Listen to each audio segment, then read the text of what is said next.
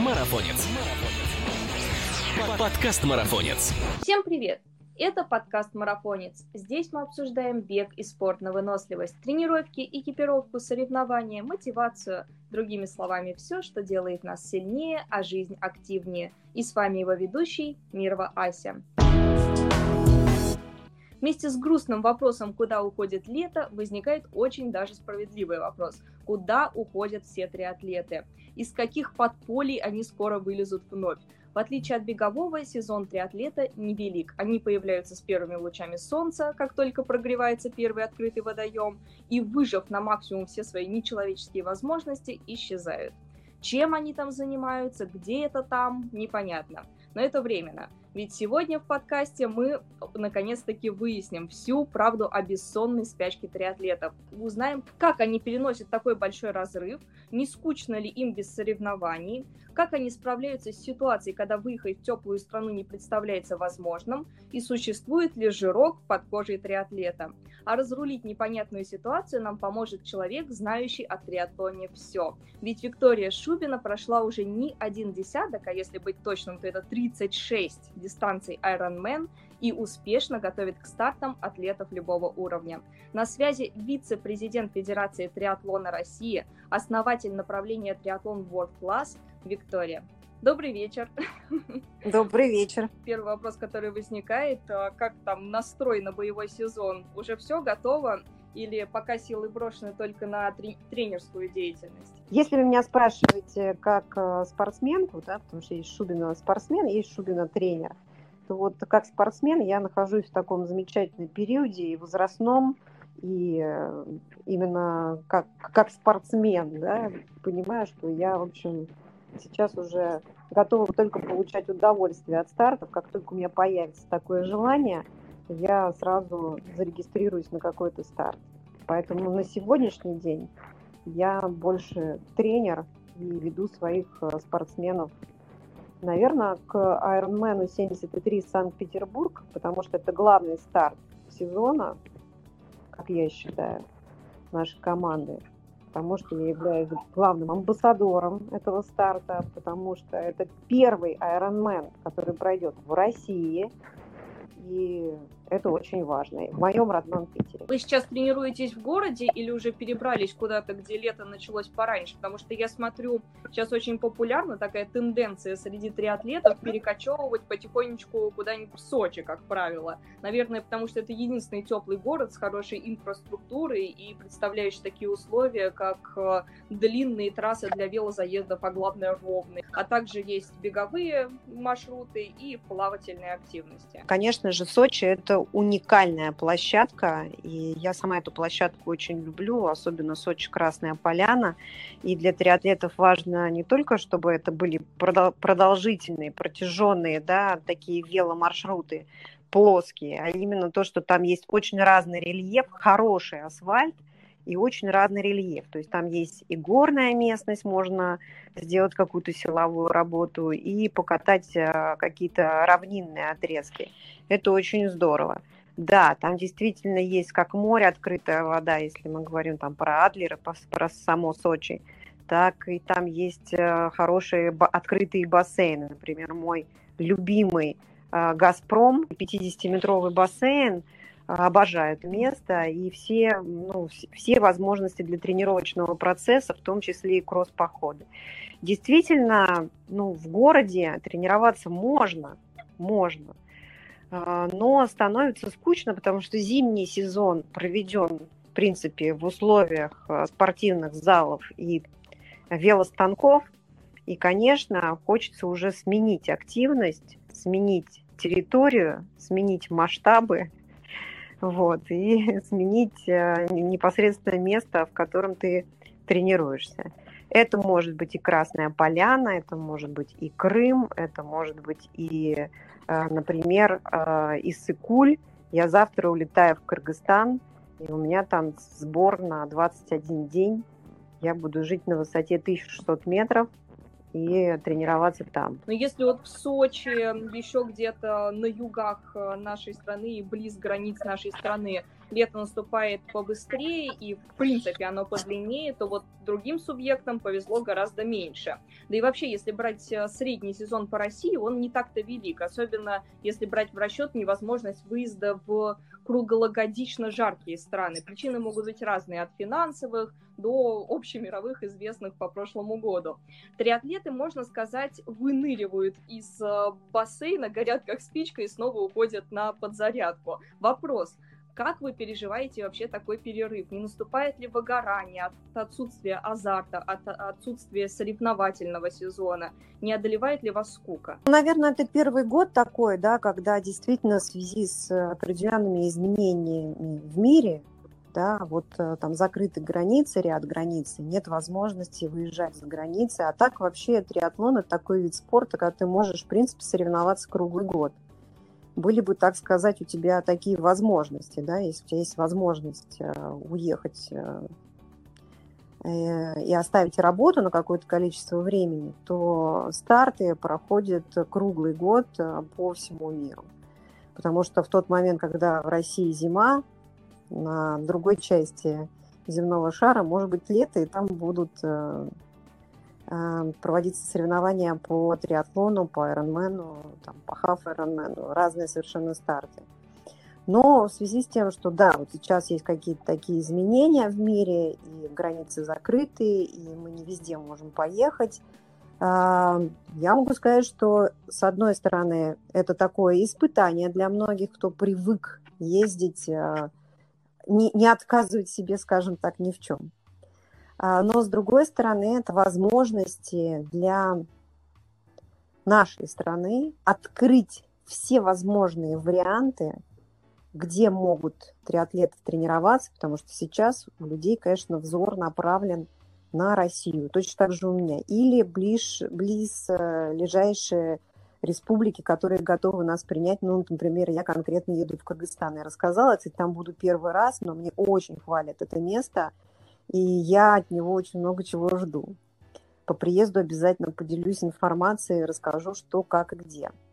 А, вот, про условия, как там можно тренироваться. А вообще, а, конечно, сейчас эти возможности очень велики. Еще раз повторю, что это Сочи, это Крым. Кисловодск. Раньше там, между прочим, только бегуны тренировались, сейчас там сделали очень хороший асфальт, очень хорошие условия. Я тоже собираюсь туда в ближайшее время поехать.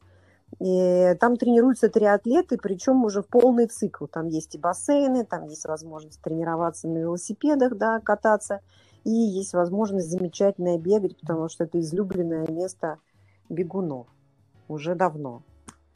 Вот. Если мы говорим про то, как э, триатлеты переживают э, отсутствие стартов, я не знаю, наверное, все переживают по-разному.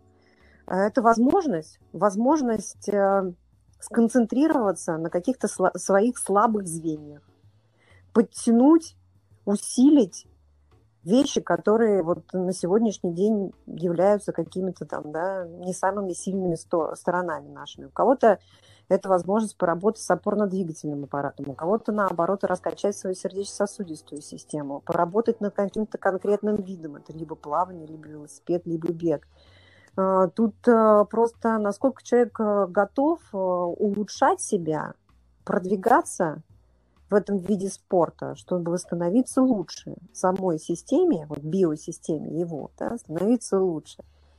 Вот. если человек умеет переключаться, то он проведет это время не зря. Ему будет точно не скучно, потому что, поверьте мне, триатлету всегда есть чем заняться – и всегда есть э, куда себя совершенствовать с точки зрения, в том числе там спорта э, и своих показателей. Вот еще такой интересный факт. Вы же в свет всегда выходите подведенными к соревнованиям и достаточно просушенными, и волос такие назад, да. А, но вот одному э, близкому окружению, наверное, только известно, как выглядит триатлет в несоревновательный период. Нормально ли это для спортсмена элитного уровня? Мы сейчас говорим не о новичках, не о любителях, которые просто там какие-то такие а, вылазки делают на триатлетские соревнования. Но нормально ли это для спортсмена топ топового уровня или хотя бы соревнующегося спортсмена позволить себе немного заплыть во время тренировок, кушать больше, так скажем, или все равно этого не происходит, потому что расход энергии все равно сумасшедший и вас никогда не заливает? Естественно, любой живой человек, у него есть какое-то варьирование веса. У меня оно есть. Есть стартовый вес. Угу. Стартовый вес – это вес, ну, такой военный, я его называю. Да? То есть ничего лишнего.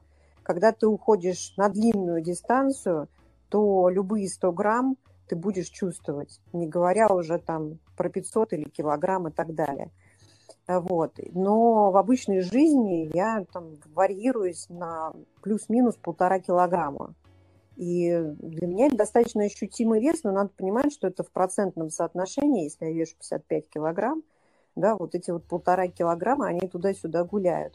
И это нормально, потому что мы не можем всю жизнь жить на войне. То есть все равно у тебя, когда ты восстанавливаешься, когда ты отдыхаешь, когда ты снижаешь уровень активности своей, это очень важно, концентрируешься на каких-то восстановительных процедурах, специально их прописываешь, отдыхаешь, то, наверное, эти полтора килограмма, они совершенно спокойно каким-то образом приходят. Но это, наверное, большее оживление твоего тела. Дополнительная какая-то энергия, она не лишняя. Она нужна этому телу. Если вот это в таких масштабах, да, то я считаю, что это нормально и даже полезно и очень нужно.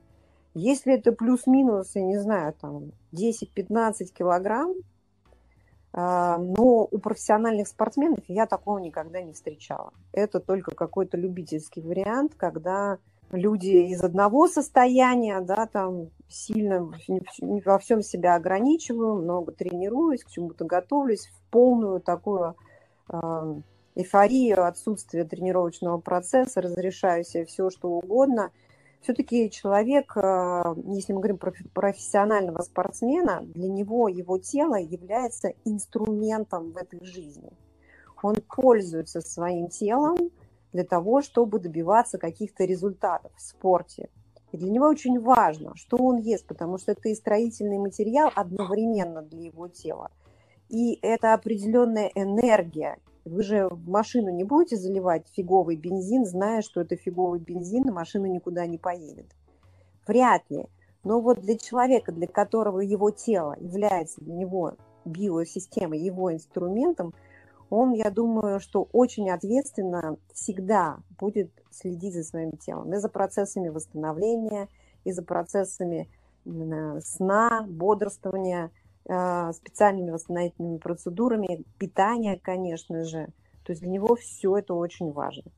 В данном случае я, наверное, даже больше концентрируюсь на себя. Мне на самом деле можно все, что разрешено законодательством, законодательством Российской Федерации, но при этом странно, мне как минимум очень редко нужно что-то такое сверхъестественное. Даже да, бокал вина, который я могу себе позволить в межсезонье, в хорошей компании, но это, скорее всего, закончится одним бокалом вина, и дол- долго мне не понадобится дальше. У меня нет ограничений, у меня не стоит, что мне это нельзя. Мне просто это не надо, а, потому что, ну, когда твоему телу хорошо, когда ему кайфово, когда у тебя есть энергия, как-то очень странно делать так, чтобы смещать этот баланс какую-то негативную фазу. Казалось бы, общаясь с одним и тем же триатлетом в зимний период и в летнем его варианте, не могла не заметить э, появляющиеся и убывающие щечки, скажем так. А стоит ли э, ребятам начинающим пугаться этого момента, э, что вот э, чуть меняется вес, да, вот, как вы уже сказали, полтора килограмма, это вообще не страшно, да, тем более на это стоит обратить внимание девушкам, триатлеткам, которые не могут постоянно держать себя в сухой форме, чтобы не сбить а, гормональный фон, чтобы не а, увести себя в ненужную кондицию, да, и просто и элементарно не исчерпать энергетические ресурсы своего организма. Вот э, это получается, что это вполне такая стратегия, применимая даже среди элитных спортсменов. А что насчет вас? Вы корректируете как-нибудь свое питание, э, подводя к сезону? Или все-таки э, интуиция уже и опыт дают о себе знать, и считать ничего корректировать не приходится? Ну, я абсолютно точно, конечно, ничего не считаю.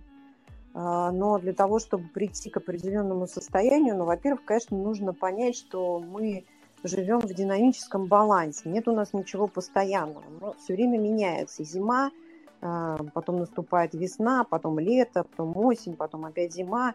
Здесь происходят да, какие-то циклы, а, вот такие годовые. Происходит цикл, например, мы днем бодрствуем, ночью мы спим. Тоже цикл день-ночь. У нас все время что-то зачем-то идет, это динамический баланс. Мы не можем жить в одном и том же измерении каком-то статическом. Вот прописали к себе какую-то историю и в ней живем. И, конечно, очень важно донести, да, во всяком случае, спортсменов-любителей, потому что спортсмены профессиональные, они, в общем, уже это понимают, потому что они всю жизнь находятся в спорте, и они вот эту цикличность, они ее чувствуют. Важно вот как бы в этой волне находиться, да, в этой синусоиде. Когда нужно расслабляться, отдыхаем, отпускаем, в том числе и голову отпускаем, не переживаем, что у нас падают результаты, мы не можем все время идти вверх. В момент отдыха у нас снижаются скоростные какие-то показатели, естественно, у нас и с весом может что-то происходить. Возможно, ну, только очень важно смотреть вот эти вот границы, да, чтобы не вываливаться очень сильно, чтобы тебя не раскачивало. Но раскачивает, вот это очень интересно, именно тех людей, которые этому сопротивляются. Они боятся набрать лишний вес, они сильно переживают, что они в какой-то момент, не находясь на пике формы, начинают там медленнее, как им кажется, бежать, что совершенно нормально, потому что а, пик формы, он и есть для того пик, чтобы, чтобы вот на этом пике ты показывал максимальные классные результаты либо по отношению к самому себе, либо с точки зрения всех на этой планете, если мы говорим про спорт высших достижений. И пик формы – это какая-то точка, это какой-то небольшой промежуток времени – и, естественно, с этого пика нужно обязательно спускаться вниз, потому что, еще раз, на войне долго не живут. Это невозможно. Э, ну, это, это просто не условия, это все равно, что заставить кого-то построить дом на Эльбрусе и сказать, живите там. Нет, люди зашли на Эльбрус, а потом спускаются вниз. Набраться сил, восстановиться, переключиться и так далее.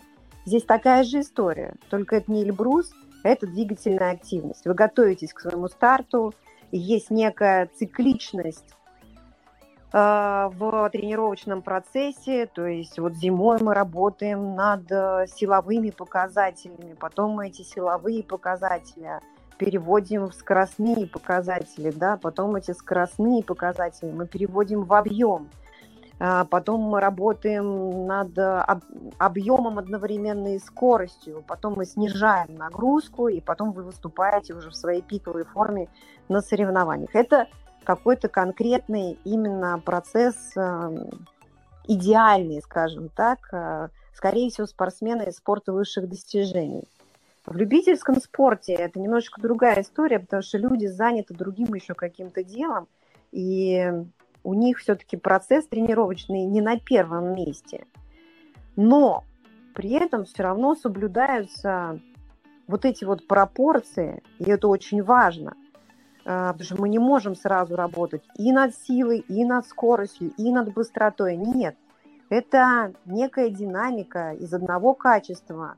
Мы переходим в другое физическое качество – и таким образом совершенствуем свое тело, свои навыки, приводя его к определенной точке, еще раз, в оптимальном, самом эффективном, результативном, так, результативной такой форме.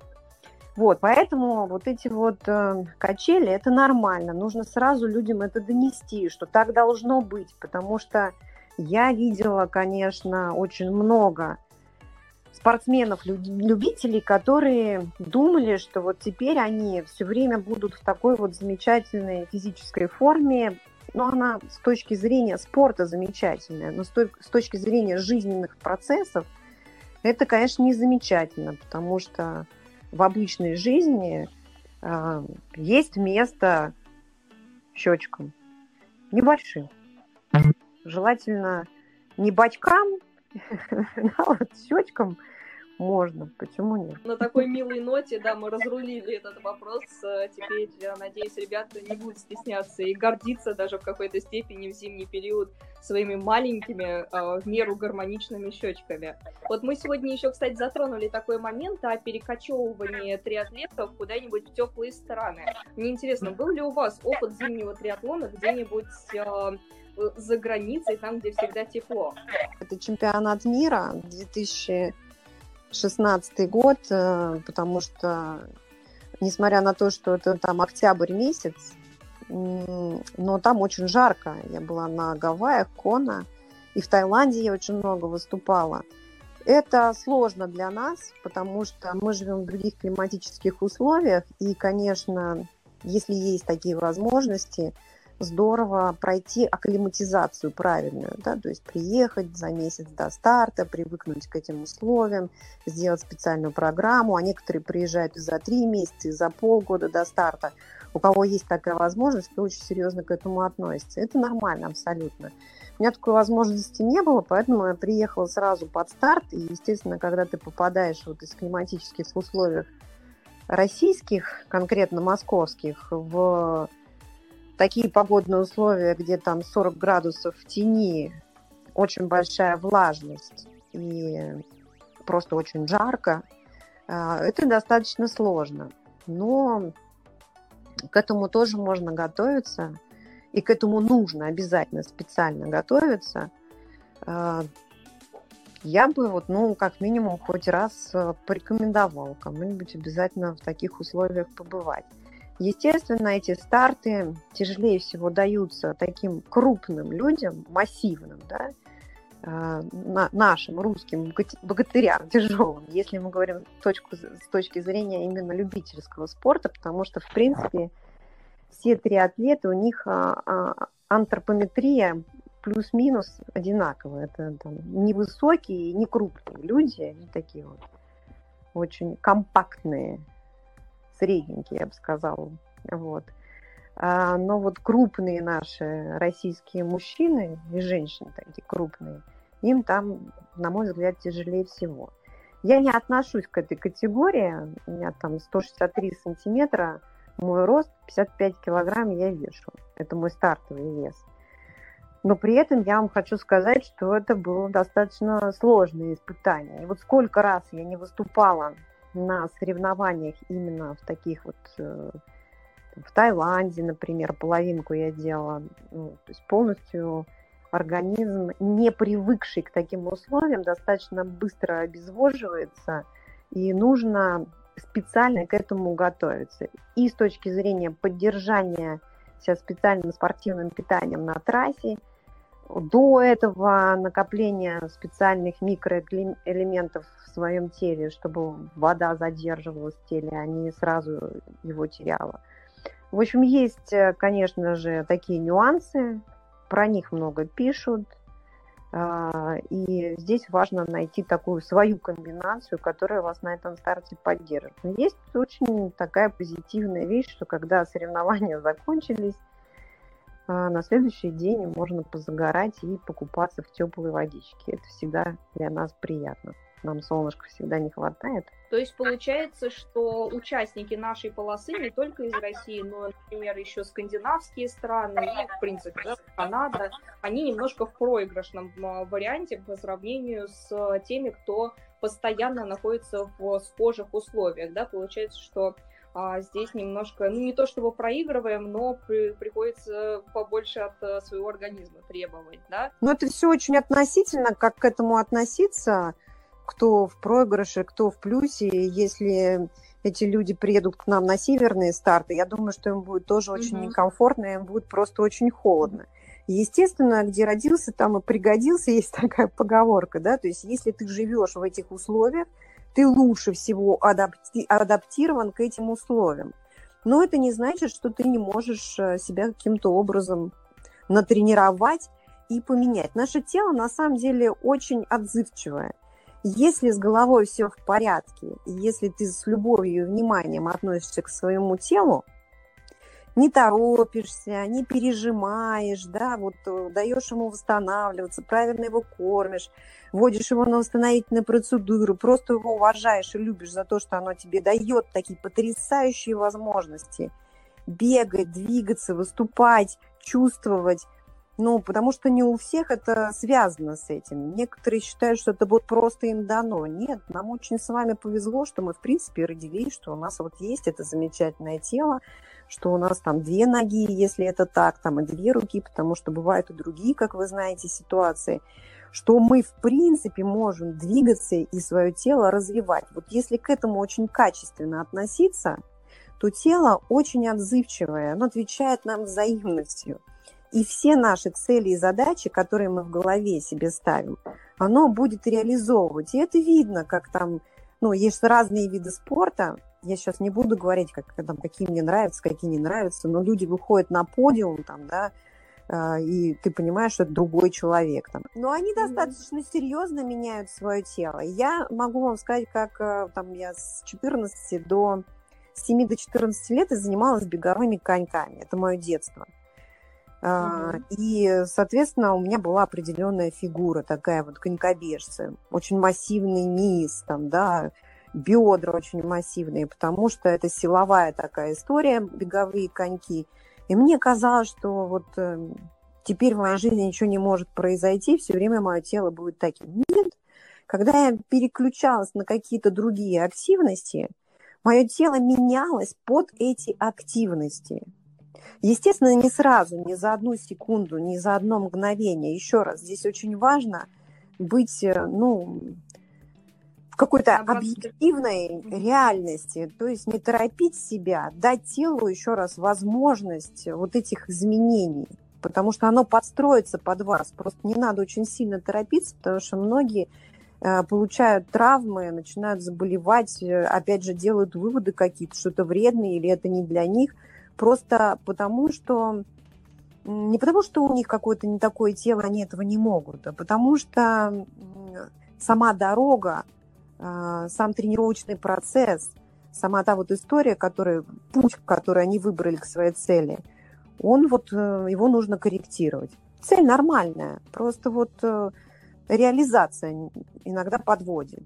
И чаще всего, то, как это вижу я, это, конечно, когда психика торопится, потому что человек так устроен, взрослый человек, он все хочет сразу.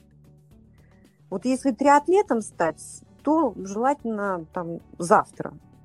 А Ironman пробежать тоже, Ironman стать завтра. Йогой я 15 лет увлекалась. То есть точно так же ко мне приходили.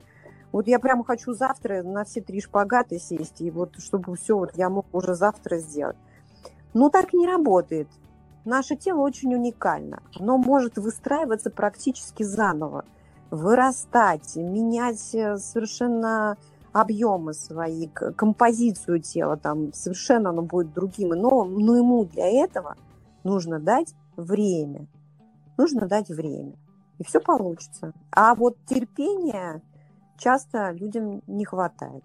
Они хотят как можно быстрее. Вот говоря о рекомпозиции тела, здесь важно понимать, что ему нужно дать не только время, но и правильное топливо. Как вы уже правильно заметили, что мы не вливаем в машину а, что-то некачественное, то же самое должно происходить а, с тем, что мы потребляем. А это, как правило, белки, жиры и углеводы. Вот а, если мы говорим о спорте... Мина... Не... Витамины, чисто... минеральные вещества и вода, извините, что Конечно я же. Да. ворвалась. Да, макро- там... и микроэлементы все. Абсолютно вот верно. в этом соотношении, что бы вы посоветовали как соотнести правильно между собой э, макроэлементы, так, чтобы лишние белки, как бодибилдеры, вы уже сегодня их упомянули в своем рассказе, потребляют их больше, потому что у них там разгон идет метаболизм немножко по-другому. А в нашем деле, в нашем э, выно, на выносливость спорте, как дела обстоят с этими макроэлементами и микро тоже, конечно же, не будем о них забывать. Я сейчас отвечу на этот вопрос, но первоначально, просто чтобы уже mm это была такая объемная история, я вот еще немножечко добавлю. Что такое тренировочный процесс? Трениру... Грамотный тренировочный процесс – это комбинация нагрузок каких-то, тренировок, которые ведут к цели. И эти нагрузки, тренировки выстроены таким образом, чтобы максимально хорошо сбалансировать опорно-двигательный аппарат, сердечно-сосудистую систему и психику конкретного индивида, чтобы он в нужный момент оказался в нужной форме, э, в, едини, в единицу времени, вот на каком-то конкретном старте. Плюс к этому всему э, прописывается и это является тоже тренировочным процессом, восстановительные процедуры, дополнительные восстановительные процедуры, потому что очень важно понимать, что если вы начинаете более активно использовать свое тело, включать его и каким-то образом физически нагружать, то вы просто обязаны компенсировать это точно таким же дополнительным восстановлением. Все позитивные процессы адаптации к физическим нагрузкам происходит в момент восстановления. Что такое восстановление? Восстановление – это сон качественный.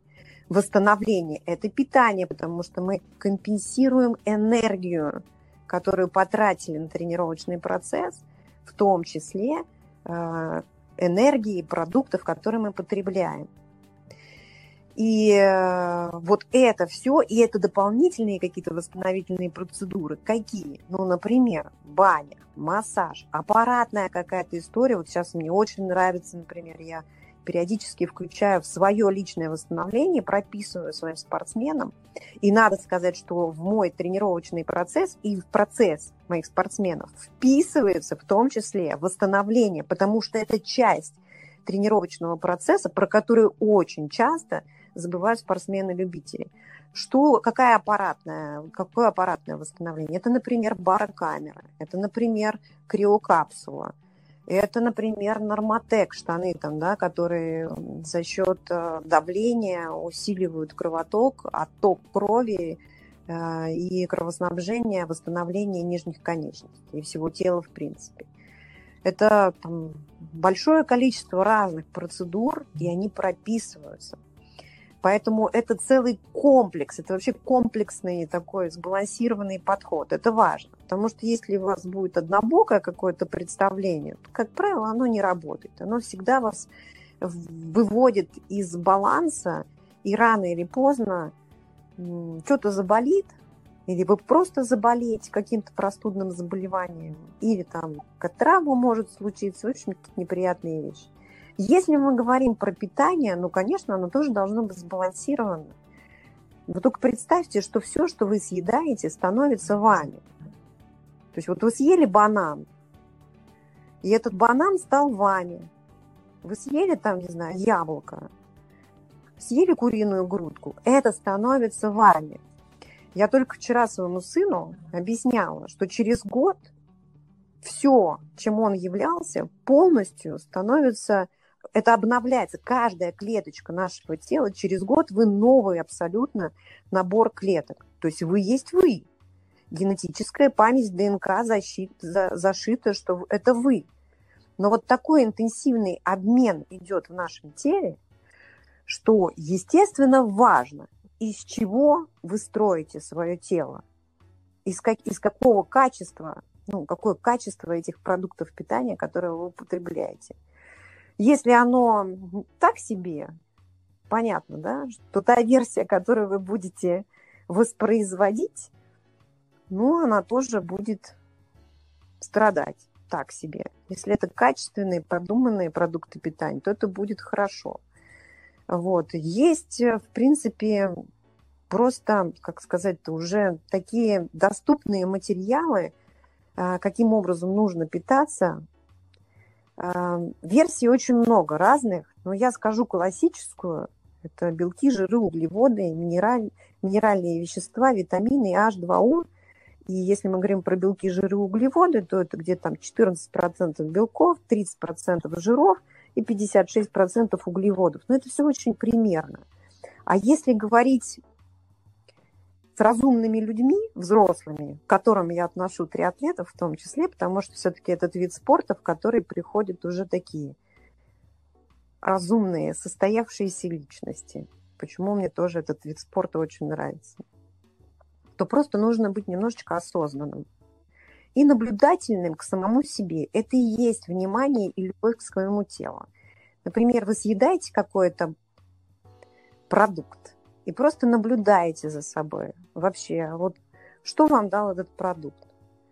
У вас есть энергия, вам легко или вам тяжело, или вы спать сразу захотели, или вообще встать после этого не можете – то есть это процесс наблюдения, он потребует какое-то количество времени, но если вы его проживете, если вы действительно заинтересованы в таком ощущении себя, то через какое-то время вам станет очень легко. Вы будете очень здорово понимать, какой продукт ваш, в каком количестве его нужно съесть, что вам даст энергию, а чего вот потому что дальше у вас идет следующее там какое-то действие, тренировка или наоборот релакс, лучше делать не надо.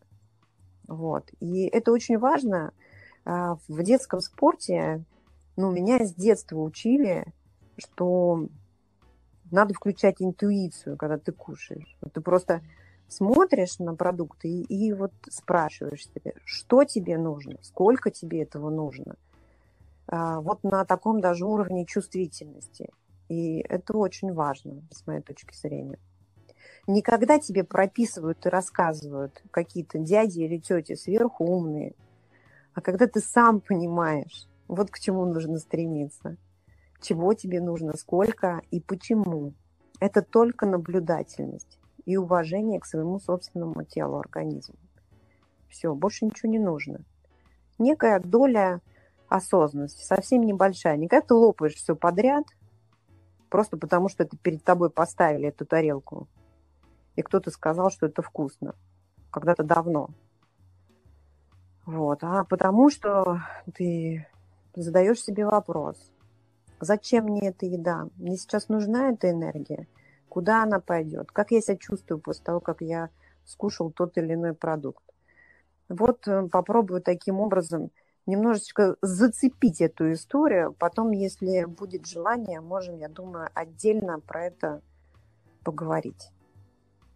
Прям вот отдельно. Спасибо вам огромное. Вы прям такой развернутый ответ дали. Мне самой очень интересна эта тема, и я думаю, сейчас в умах наших э, слушателей ребята, которые особенно имеют некие проблемы с интуитивным питанием, потому что у спортсменов на выносливость наблюдается данная тенденция. Мы постоянно голодные, как кот, которого сколько ему не дай, все равно после тренировки вот эти вот вечные закрывания углеводных дверей, ворот, не знаю, у кого там что, открывается, это действительно проблема в спорте на выносливость. И тот, кто не пришел к этому интуитивному питанию а, путем вот наблюдений, как вы правильно сказали, конечно, это нагрузка и на опорно-двигательные аппараты, и на все системы организма. Ну, мы обязательно, кстати, хорошая идея, скорее всего, запишем, может быть, даже отдельный. У нас есть а, такая версия, как а, «Спроси тренера». Это маленькие подкасты, такие мини-подкасты, где мы разбираем конкретно какой-нибудь злободневный вопрос. А сейчас, возвращаясь к нашей теме о межсезонье, о теплых странах, хотелось вот еще что спросить.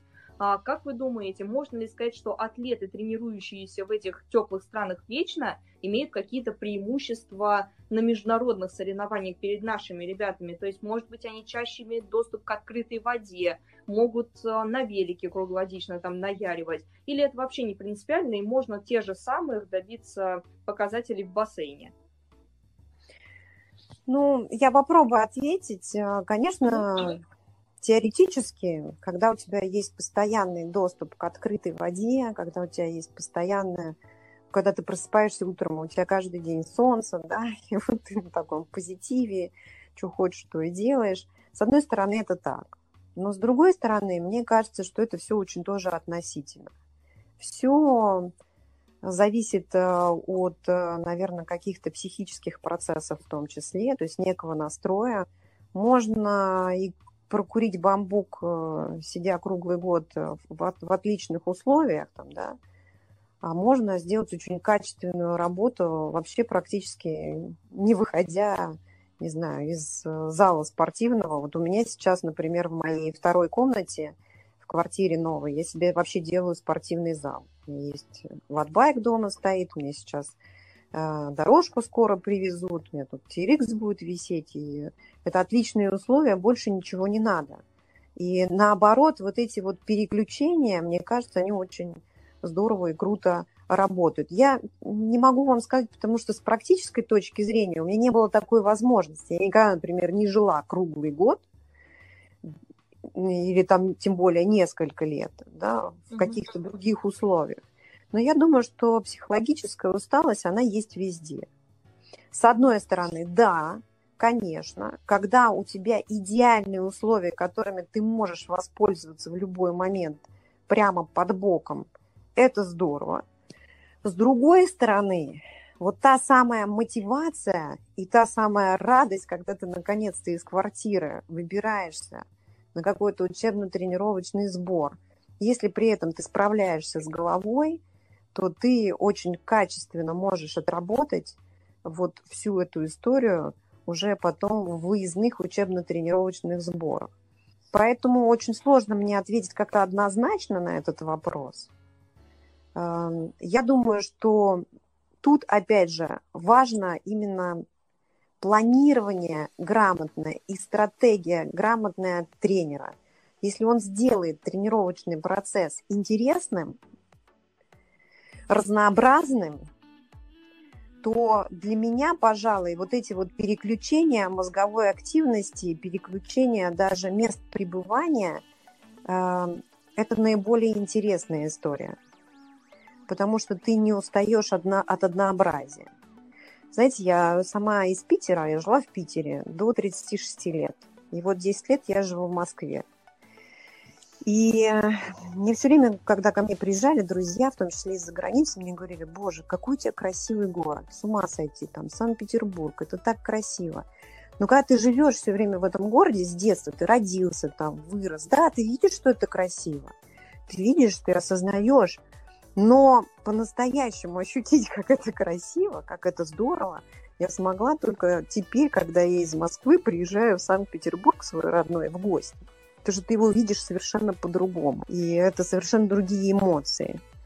Вот. Я думаю, что тут тоже много чего зависит от психики конкретного человека. Есть люди, которым вообще вот в условиях своей квартиры очень комфортно. Есть, я сейчас не вспомню, вы, Ась, потом можете найти и посмотреть, как э, зовут этого гаражного триатлета, который готовился к триатлонным гонкам просто у себя дома. Да, да, был такой. Не выезжал никуда, у него дома стоял велосипед, у него стояла была беговая дорожка, на беговой дорожке перед собой он вешал э, фотографию своего соперника, которого хотел победить. Это тоже некий свой подход. То есть у нас все-таки разная чуть-чуть психика, и тут, наверное, важно, если мы говорим про спорт высших достижений, под спортсмена подстроиться под его психику. А если мы говорим про Любительский спорт, ну, тут уже как бы я всегда предпочитаю в этом смысле все-таки идти от условий, не бороться с миром. Вот когда я приезжаю, и у меня где-то нету бассейна, я не буду себе придумывать, тратить время и энергию на то, чтобы где-то в другом конце города найти этот бассейн и один раз поехать туда в нем поплавать. Нет, я буду использовать ту площадку, те возможности, которые вот дает мне э, вот это пространство. Я могу там бегать, я могу делать функциональную тренировку, я могу крутить либо велосипед, либо станок, да, в зависимости от того, что там есть. И вот это максимально эффективно использовать то, что предлагает тебе конкретные условия. Если ты можешь изменить эти условия, у тебя есть выбор, тогда думаем и работаем в эту сторону. Если такой возможности нету, не надо заморачиваться. Можно даже в гараже подготовиться к триатлону. Не просто подготовиться, подготовиться так, чтобы победить. Не говоря уже про то, чтобы пройти э, там просто эту дистанцию. Ну и, конечно, я, наверное, желаю всем, кто нас слушает, все-таки научиться получать удовольствие от тренировочного процесса, быть очень внимательными к своему телу, прямо слушать его, потому что оно с нами разговаривает. У него есть свой язык. И вы можете этому языку научиться. Все, что вам нужно, быть внимательным. и стать, наконец-то, ну, действительно настоящим руководителем, таким грамотным, заинтересованным, внимательным, чутким для своего собственного организма. Не чтобы химия, гормоны и эмоции руководили вами, а чтобы вы руководили всеми вот этими процессами в своем теле. И тогда наверняка ваши результаты вырастут во много раз. И ощущения и от своего тела, и от всех жизненных процессов будут совершенно новыми. Я этого искренне желаю всем. В общем, мораль сей басни такова. Кто хочет, тот и в гараже натренируется, было бы желание. Потому что Абс... действительно можно и на, на Мальдивах где-нибудь э, просидеть и профукать весь сезон. Я mm-hmm. очень часто люди уезжают на Мальдивы, э, там просто расслабляются под какой-то пальмой, говорят, да ну его нафиг, зачем мне этот триатлон вообще? Мне тут так хорошо, у меня Москва, на рыбок смотрю. Я не говорю, что это там обычная ситуация, так у всех, но так тоже может быть. Поэтому, опять же, еще раз, да, я повторю, что тут все дело в голове. Где угодно человек может э, подготовиться очень хорошо. Тут дальше нужно включить главный процесс э, не навредить самому себе, потому что тело, еще раз, оно разговаривает. Если появляется боль, то нужно понимать, что это сигнал, сигнал, что в организме что-то происходит не так. И это сигнал к тому, что надо что-то корректировать. И я вижу, что это тоже тема, наверное, может быть, каких-то наших следующих уже общений будущих. Я вижу, что очень часто игнорируют эти сигналы, ничего не меняют, а, дожидаются, пока случится травма, и потом говорят, а почему со мной это случилось? Это очень закономерно, это случилось, потому что это должно было случиться, потому что организм посылал сигналы, он говорил, что нужно обратить на это внимание, ты на это внимание не обращал. Ты вот дальше, колено болит, ну, а я дальше и объемы, и интенсивность, и вот как я делаю, так и буду делать. Нет, так не бывает. Причем нигде не бывает, ни в тренировочном процессе, ни в жизни, ни на работе. Если ты будешь так себя вести, то в конце концов тебе придется поменять работу, семью и тело. И пол. Ну, что-нибудь, да, что-то вот такое. Ну вот мы, кстати, все говорим о, о а, каких-то аутдорных активностях, но существуют же и всякие индорные движухи. Например, в том же ворд-классе у вас, где атлету предлагается сделать э, триатлетский некоторый вариант прямо в стенах комплекса, да?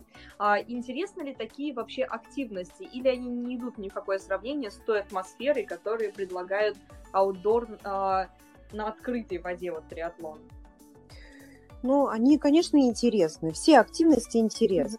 В зависимости от того, какие люди там, ну, как, какие у них возможности, желания, э, каждый отдаст предпочтение своей, своей активности. Есть люди, которые уже вот прям живут этими индор-триатлонами, специализируются именно на, на них, приходят на эти соревнования и так там вообще все делают классно, что забирают все призы. мои бедные эти э, айронмены, тихоходы, уходят ни с чем. Я даже уже решила, что больше их не буду на, на свои старты приглашать, потому что для нас это некое тестирование, любое соревнование, даже на тренировке иногда есть соревновательный такой эффект, когда приходит несколько спортсменов, каждый видит, кто в какой форме находится. И, конечно же, индор-триатлон в этом смысле тоже дает возможность э, ну, вот, почувствовать, посмотреть на своих соперников, э, желание либо подтянуться, либо ощущение, что я молодец, вот я там хорошо поработал, я чувствую, что у меня отличная форма. Это все очень важно. Ну а дальше, как ты рассматриваешь это, как это некий промежуточный старт, такое спортивное тестирование, или это основная твоя активность, на которой ты выкладываешься и к которой ты готовишься, это уже зависит от, лич, от личного предпочтения каждого спортсмена, он выбирает. Есть люди, которые специализируются на индор-триатлоне, уже на сегодняшний день это, я считаю, прям отдельная история соревновательная. Есть уже соревнования, которые проходят там на беговых дорожках, да, люди бегают, кто быстрее. Вот, там на, на ватбайке выкручивают, кто, кто там большую мощность выкрутит.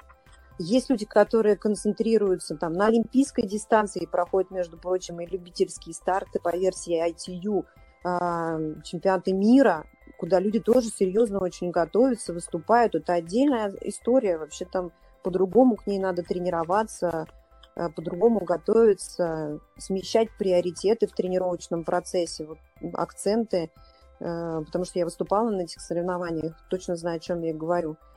Есть э, люди, которые бегают только половинки и говорят, вот мне этого достаточно, нашел свою дистанцию, буду делать только half Ironman. А есть люди, которые влюблены в длинную дистанцию и считают, что даже не будут тратить они э, силы свои на половинки, мне это неинтересно, вот там целый Ironman – это их дистанция.